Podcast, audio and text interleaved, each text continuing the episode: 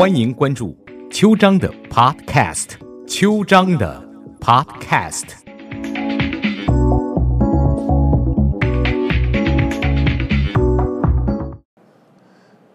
早安湾区，我是邱章律师。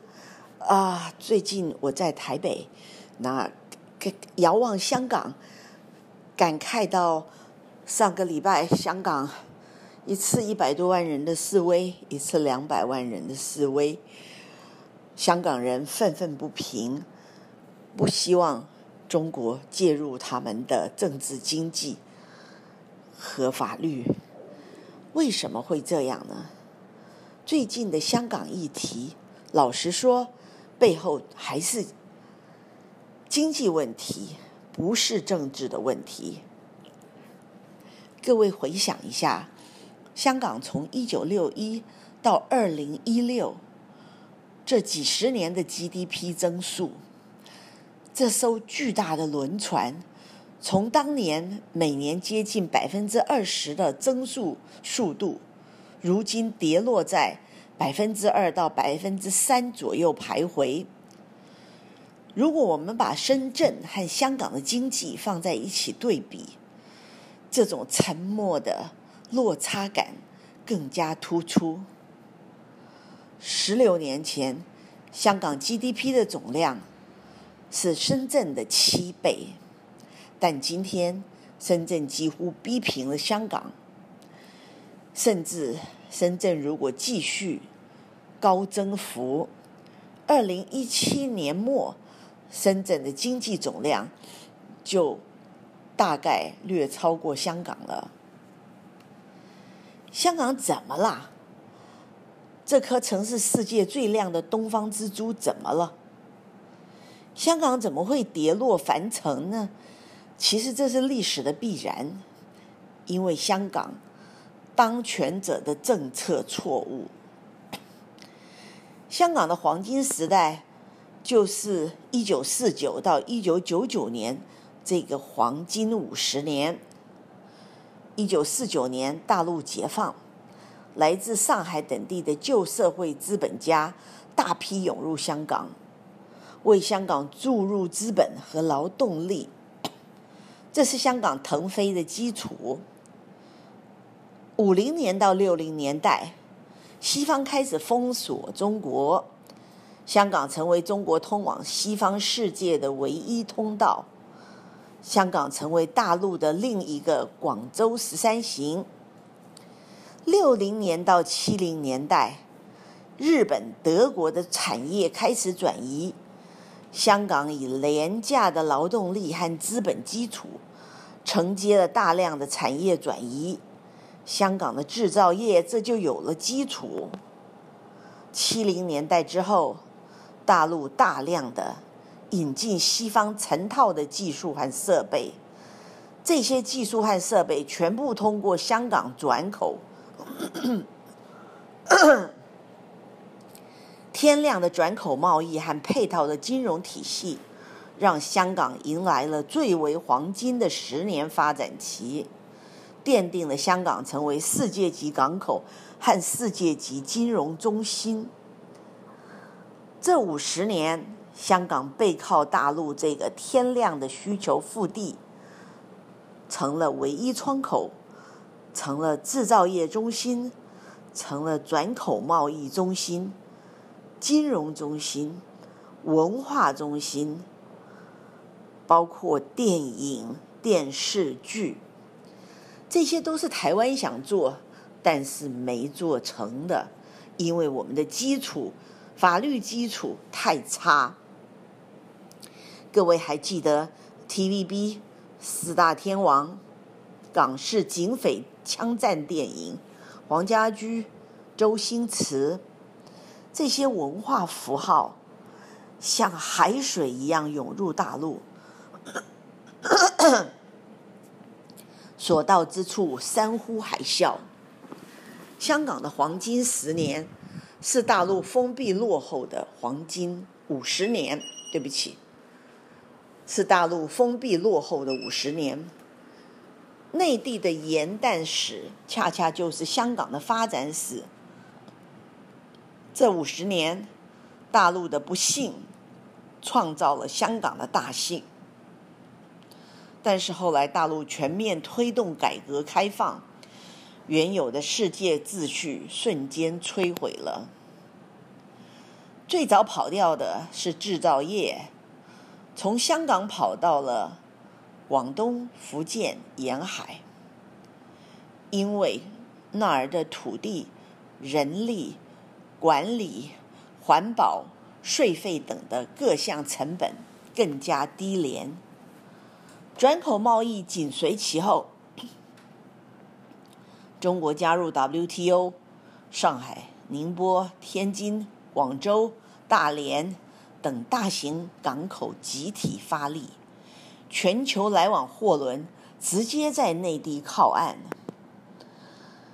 然后就是金融中心，香港的金融崛起背后是物流中心，是转口贸易，是庞大大陆市场的唯一出口。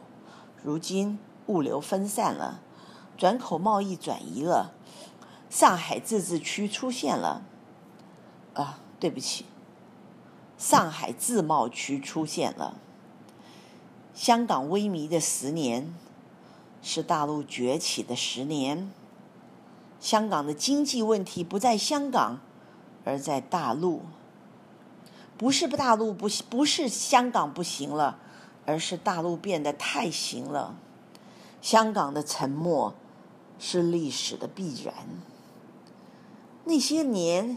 香港错过的机会很多，香港不是没有机会，而是错过了太多机会。千禧年交接，在制造业、转口贸易出现转移倾向的时候，香港的当政者也提出若干个转型计划。一九九九年，当时的特首董建华。拟定数码港的计划，要发展互联网技术，我们就站在那个节点，俯览世界。谷歌 Google 也就刚在加州的私家车库里诞生，远远还没有上市。Facebook、Twitter 的影子在哪还不知道。国内的阿里巴巴、腾讯还都是十人的小团伙。马云那时候还不是爸爸，只是个长相奇丑的小伙子。当时的香港，软件、技术、人才、资本哪个方面不能秒杀大陆？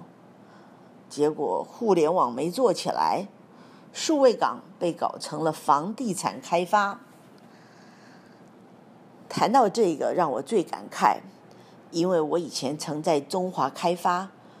公司，台湾的中华开发银行做 VC 创投者。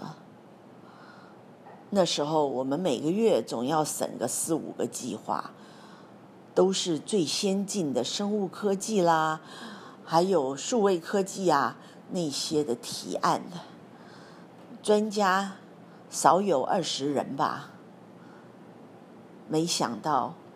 后来中华开发被孤家拿走了，他第一步做的就是去掉所有的科技项目创投，而变成炒房地产和炒股票。这就是卡比当年香港转型的时候，没有转到科技。而转到房地产开发，这就注定了台湾经济的衰退和香港的落后，还有今天这个动不动两百万人的局面。因为他们也知道香港快没有前途了，单单经济，中国就可以统一香港。所以这两百万人是无奈的抗议，他们不想成为没有自由民主的中国，可是他们也知道自己落后了几个大的战略错误，让香港变成今天。很多人指责说那是美国人搞的，你看还有 CIA，那是呃呃中国派来的呃公安，但是哪一个旅游行没有美国 CIA？哪一个游行没有当地的或各地派来的间谍呢？这些都严重了吧？好，这一段早安湾区先到这儿。我们等一下回来，再跟各位一起分享香港那时候的败笔还有多少？谢谢。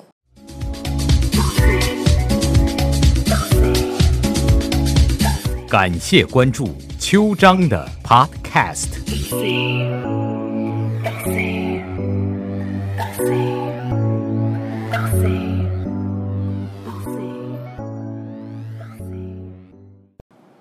早安湾区。我是邱章律师，这是我们今天这个节目的第二段，还是要跟分享香港错过了哪些机会？怎么会变成现在这个样子？香港人为什么愤怒？第一个就是一九九九年董建华拟定的数位港计划，要发展互联网的科技，很可惜。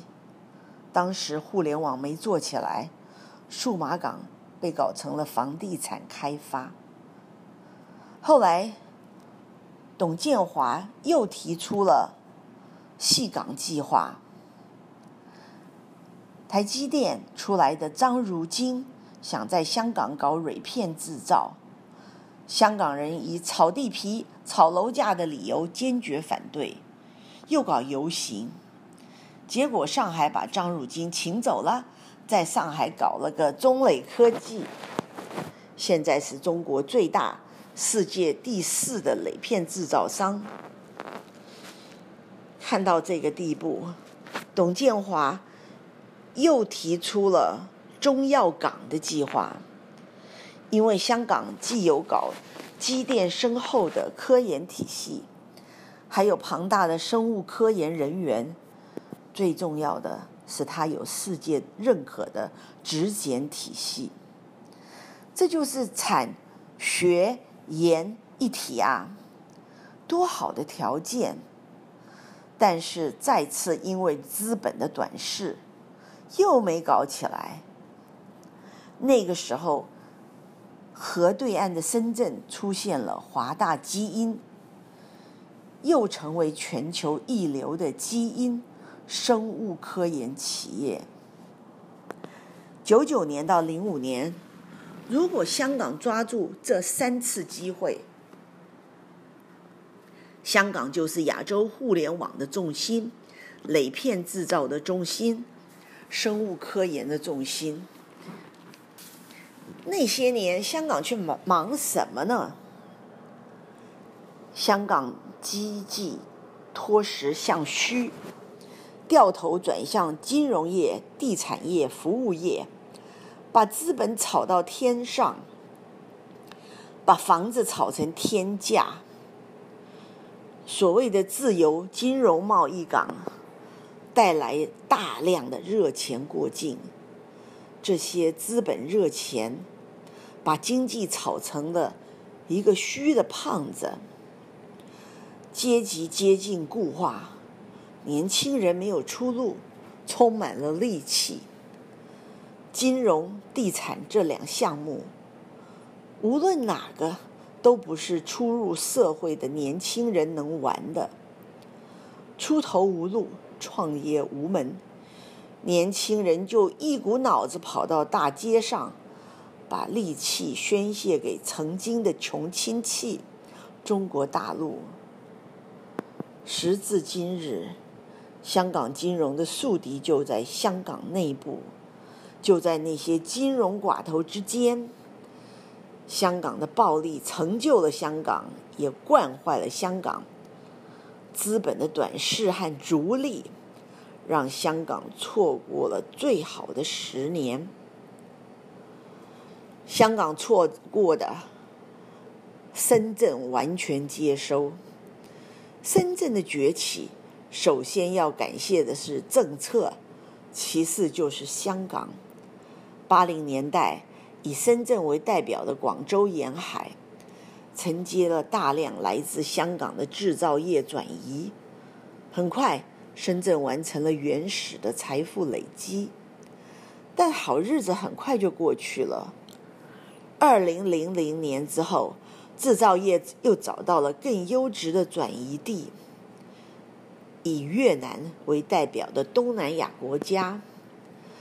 但是深圳很快凭借制造业转移的原始财富累积，找到了一条属于自己的路：科研创新、产业升级。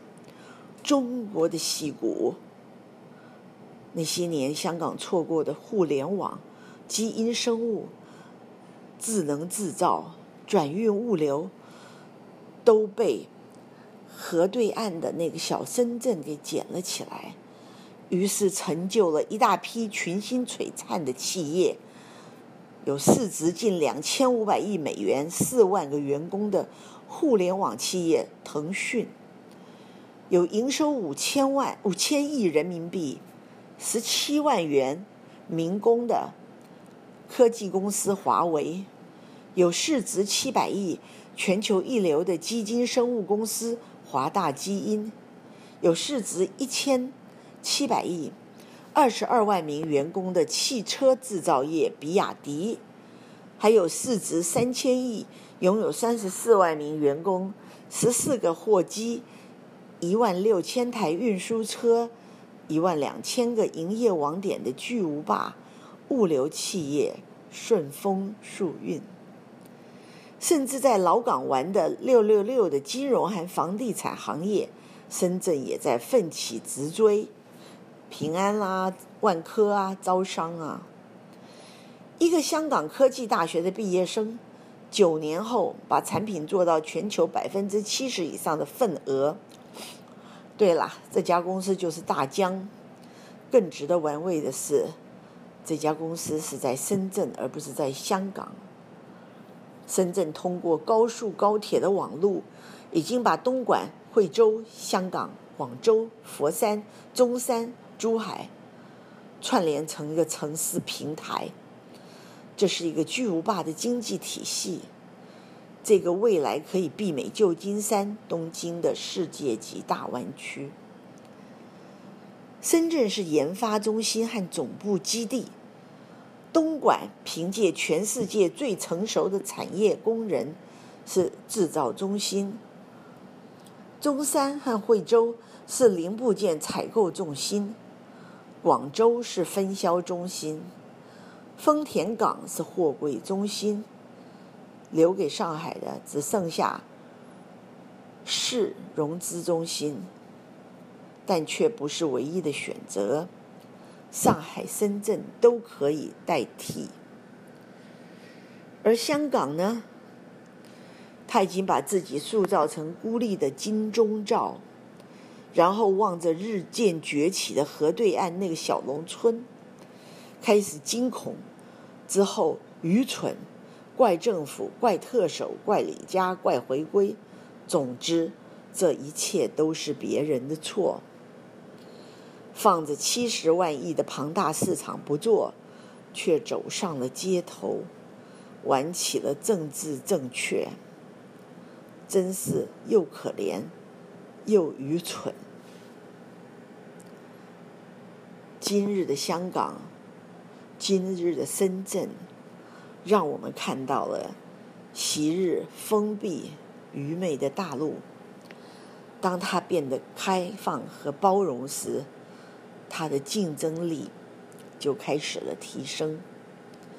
昔日开放、自由、法治的香港，变得愚昧和封闭。短短几十年，历史就给香港开了一个最大的玩笑。最近遭到美国要绞杀华为，要把中国不是打回世界第二、世界第三，而是要打回原形。中国要怎么对付呢？深圳的繁荣还能继续吗？G 二十会怎么样呢？中国会退让哪一些呢？我们一般老百姓看得到习近平他们退让的内容吗？这一些，我希望在下一周能有机会在 G 二十结束之后，跟大家来分享我们找到的、我们研发研究的内容。谢谢大家，我是邱章，早安湾区。